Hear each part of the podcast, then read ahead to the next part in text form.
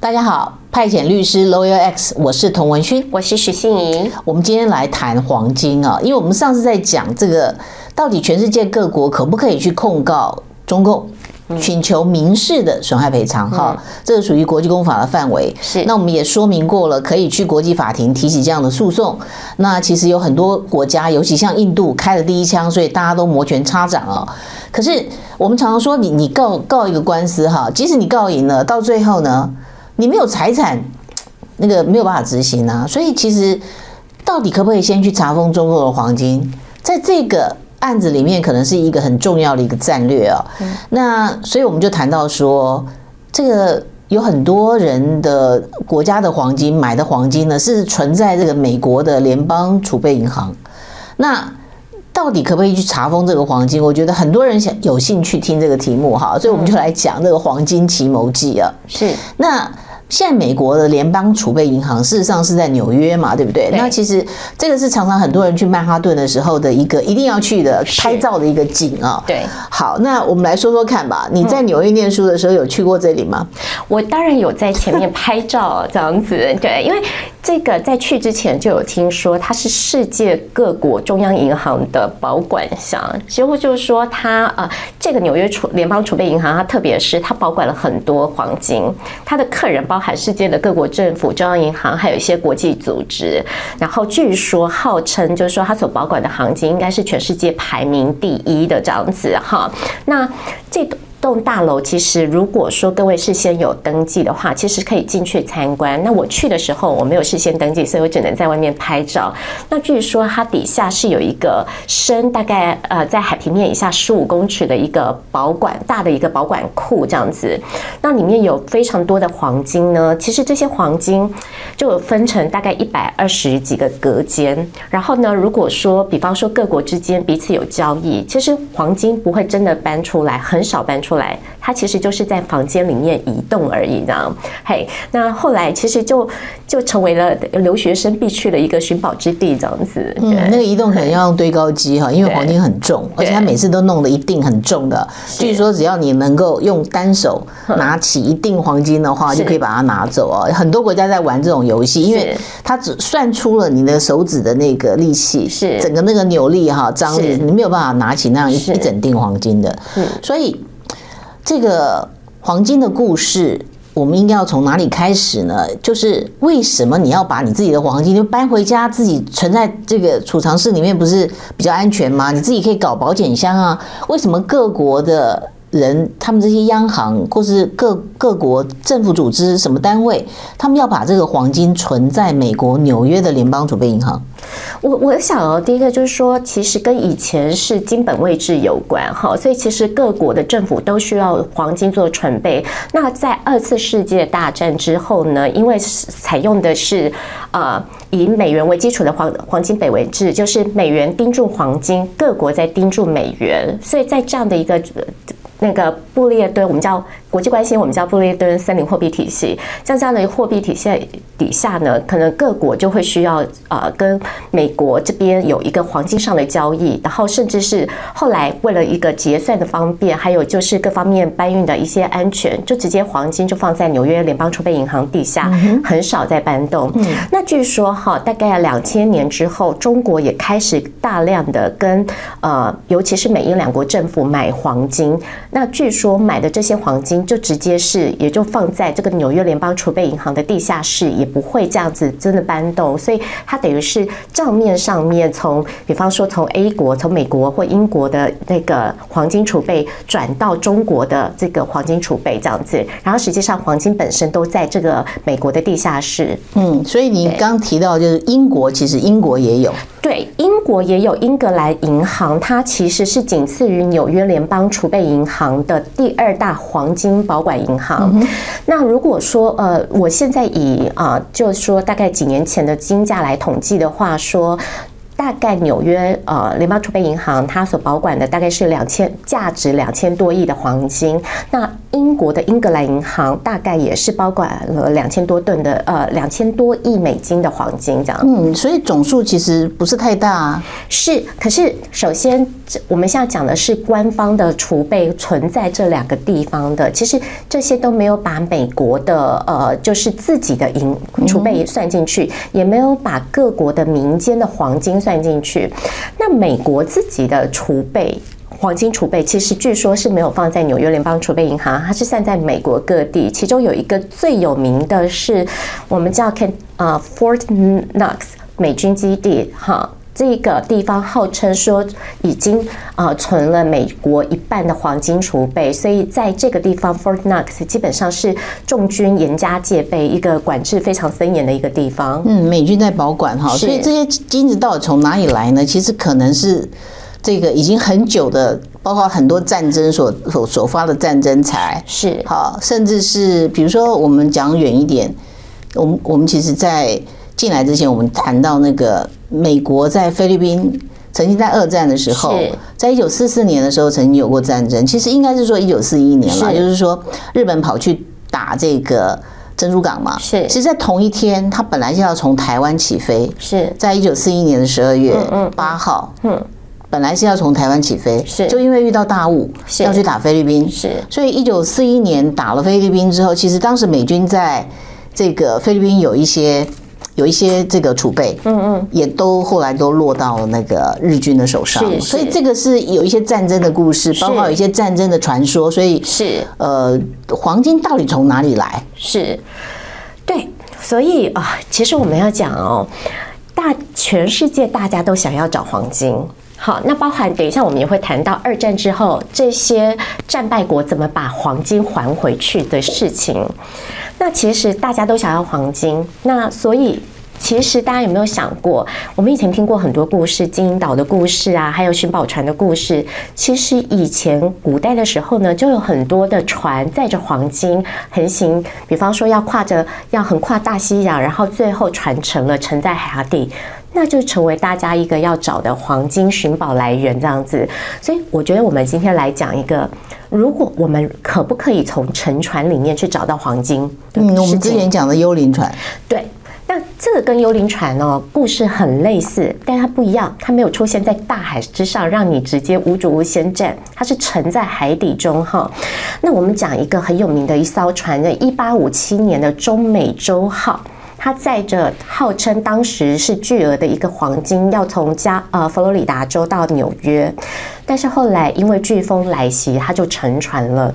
那因为他当时载着很多黄金，所以他沉船的新闻一传到纽约，据说还引起了当时的间接引起了当时的一个经济大恐慌，后来成为我们下学金融史上第一次被认为是真呃全球的金融大恐慌的第一个就。那跟这个一八五七年中美洲号船沉有关，这样子，嗯，所以叫做一八五七金融大恐慌，是是没错。然后后来呢，就是说，因为这样子载着一个巨额黄金的一艘船中美洲号沉了之后，多年来就有很多人做着梦，想要去把它打捞起来。那其中呢，就有一位叫 Thompson 的，他大概是在一九八零年代。他就用利用一些先进的一些开发技术、挖掘技术，然后终于找到了这艘船的沉船位置，而且呢，也真的去把它倒捞出来一些黄金上来。那据说其中一个黄金后来还马上拍卖，呃，就卖出八百万美金，成为当初就是说等于是破世界纪录，这样同类型沉船黄金所打捞出来所出售价值最高的一块沉船黄金这样子。嗯、那我们现在来了。沉船就是无主物吗？请问这个所有权一定是 Thompson 的吗？嗯哼，其实这个就要看哈，因为这个船是沉在美国的境内，所以我们就依照美国的法律来解决。美国的法律呢，在 Thompson 一讲出他找到这个中美洲号，然后打捞出一些黄金出来之后呢，就马上有很多保险公司跳出来说，他们黄金是应该是归属这些保险公司的，原因是。一八五七年沉船的时候呢，这些保险公司都理赔了，赔偿了。既然理赔了，那这个黄金应该就变成这些保险公司了。所以，梅斯汤普森在呃把这些黄金打捞出来之后呢，就开始了无穷无尽的诉讼。后来依据美国的法律，百分之九十二判给判赔给这个呃探险队，百分之八给保险公司。你觉得公平吗？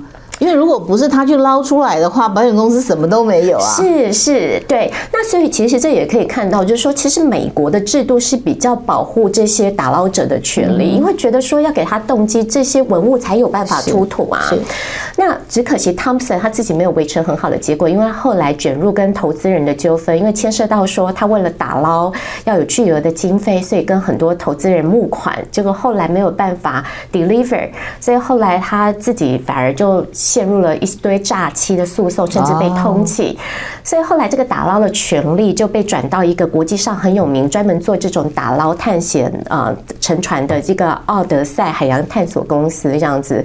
可是至少这让我们知道，第一，这个沉船物跟这个无主物是不一样的概念哈，因为当初保险公司就有讲说哈，他们不但因为理赔，更重要的是说沉船的时候呢，船的所有人也没有。抛弃所有权啊，所以当然这些这样借由保险公司的理赔转到保险公司手上。所以第一个我们了解到说，这个沉船跟无主物不一样的概念，这样子。不过有趣哦，当时他这个哥伦布探险队，他在。找到这个沉船的时候，他的他用一个那个海底打捞器，是。叫做尼莫，是，对，所以后来我就是就看到这个时候，我就觉得后来成为海对海底总动员，这个可能在美国的文化有一些特别的那个含义，这个我们哦，这我就没有再去查这样子，OK，对。可是你就可以想象出来，从打捞这些海底沉船出现了很多有趣的一些历史故事，还有一些纠纷这样子。那现在问题来了，其实每一艘船哈。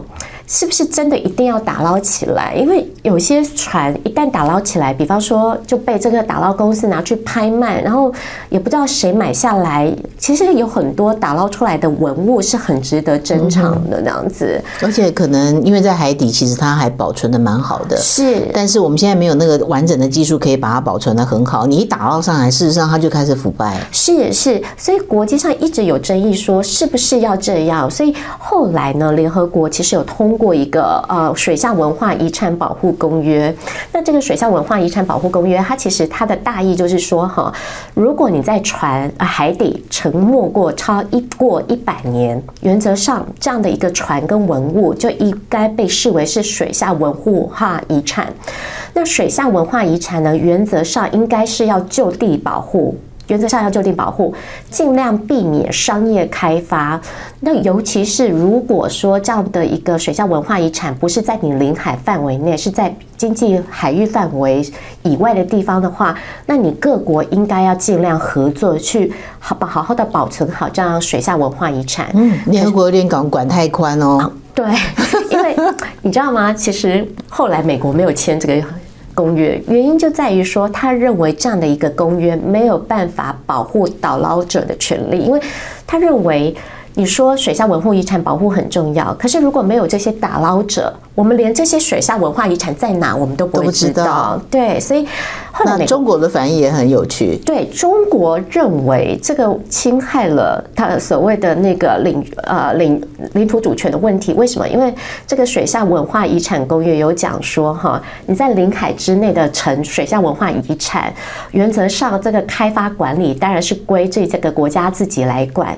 可是他没有讲到所有权。所以中国就认为说，我签了这个水下文化遗产公约，虽然看起来我可以管我领海范围内，可是如果你没有讲清楚所有权的部分，那这样子变得好像我反而对于后续的。开发之后、管理之后的一些所有权的部分，我好像变得要跟你各国协商了。哎，全世界沉船最多的，搞不好是中国哈。对，因为他们，你们想想，十九世纪的军舰有多少这样子？还有十九世纪可能各国列强在呃中国的沿海的地方有多少？所以像这些，他都想要主张，中国都一概都是主张有所有权，所以他反而不愿意去签这个水下文化遗产公约。OK，那可是历史上最有名的沉船是谁？呃，我想会不会是郑和铁达尼号啊？铁达尼号对，号，对。那但后来铁达尼号呢，其实就有很多人就是说主张不要再打扰了这样子。那所以据说后来就是水下文化遗产公约之后，呃，铁达尼号很多就是相关的一些相关国家就暂时停止打捞了，然后就是主要是进行就是一些呃文化遗产保存、就地管理的一些工作。所以其实这个水下文化遗产公约其实有它的一个贡献存在。嗯、那台湾后来也因为这个水下文化遗产公约通过这个水下文化资产保存法，所以在台湾的呃临海的部分啊，水下文化资产呢，原则上是不得做商业开发。你如果要去打捞的话，你要是要经过主管机关，也就是文化部事前核准啊。嗯，反正现在政府嘛，就是对这些事情都管很宽哈。是。可是其实我们从小到大都听到很多啊，藏宝图啦，是什么纳粹的那种宝藏啊。是。那这个为什么会来？是因为其实有很多电影在演，因为纳粹那时候他对于，其实是希特勒了哈，希特勒对于特定的文物呢，或是画作。像他对于抽象画就非常没有好感，是，所以其实有大量的画作，他被他掠夺来之后，他是把它烧掉了，是，他是把它毁掉了，是。可是其实当时我们知道纳粹啦，包括墨索里尼呢，是，他。德国、意大利、日本到处全世界去掠夺呢，其实很容易掠夺就是黄金，他们大量集中黄金在手上。是，可是二战结束之后，这东西去哪里了？是，所以其实一直各位观众朋友，如果你稍微搜寻一下纳粹黄金，其实会出来很多各式各样的传说。那包含有人认为说，纳粹在我王台之前呢，这样倒台之前呢，他可能就把黄金藏到，比方说东欧啦或什么哈。那不管怎么样，就是说。二战结束之后呢，其实各国所面临到的一个问题就是，我当初被劫掠走的黄金，我希望拿回来。所以后来以在欧洲为例的话，美国、英国、法国他们成立了三国黄金归还委员会。那所以当初欧洲所找到后来被纳粹墨索里尼劫走的黄金，都规定说，其实要统一。交由这个三国委员会一同来处理，由这个三国黄金委员会来做发还。那据说呢，后来每个国家都去跟这个三国黄金委员会宣称说自己当年被呃抢走了多少。那平均后来战后这些国家平均只拿回了他们宣称被夺走的六成五，所以表示有三成五是遗失在外面，遗落在外面，不知道被纳粹拿到哪里去，这样。嗯哼。对，所以有三成五哈，所以医美发其实他们处理到一九九八年才处了最后一笔。是是，所以其实这也讲到，就是说，其实国际上，even 都已经战争结束了，要处理这些债权债务关系，其实是比各位大家想象的要耗时。嗯哼。那这里面还有一个衍生出来的黄金案子哈，后来也成为一个有趣的经典案例。有一批黄金是当初是从那个罗马。被搬被德国搬走，所以在二战结束之后呢，这一笔黄金，意大利跑出来说那是属于他们的，然后但是阿尔巴尼亚说不是，阿尔巴尼亚说那个是意大利墨索里尼占领阿尔巴尼亚期间被搬到，就是从阿尔巴尼亚被搬到罗马的。那意大利就说不是不是，在从阿尔巴尼亚搬到罗马之前，在更早之前，其实说是我罗马的。然后英国这时候也跳出来，呃，各位观众朋友，我们之前有讲过科夫海峡案，然后有讲到说国际法院判阿尔巴尼亚要赔英国两百万美金的故事，所以英国跳出来说，你们不要吵，这笔黄金要给我，因为阿尔巴尼亚必须要赔对，要赔我。然后呢，后来这个三国黄金委员会没有办法 handle 这件事情，他们就说，OK，我们三国黄金委员会决定说，原则上这笔黄金要给英国。除非国际法院去判说，应该是要给意大利或者是阿尔巴尼亚，所以意大利就跑去跟国际法院提起了一个诉讼。那没想到呢，阿尔巴尼亚完全没有行动。那因为阿尔巴尼亚完全没有行动，国际法院就认为说，因为我国际法院跟一般的国内法院不一样，我国际法院对各国原则上是自愿管辖，所以换而句话说，你如果阿尔巴尼亚没来。同意我国际法院审理这个案子，我是没有管辖权的。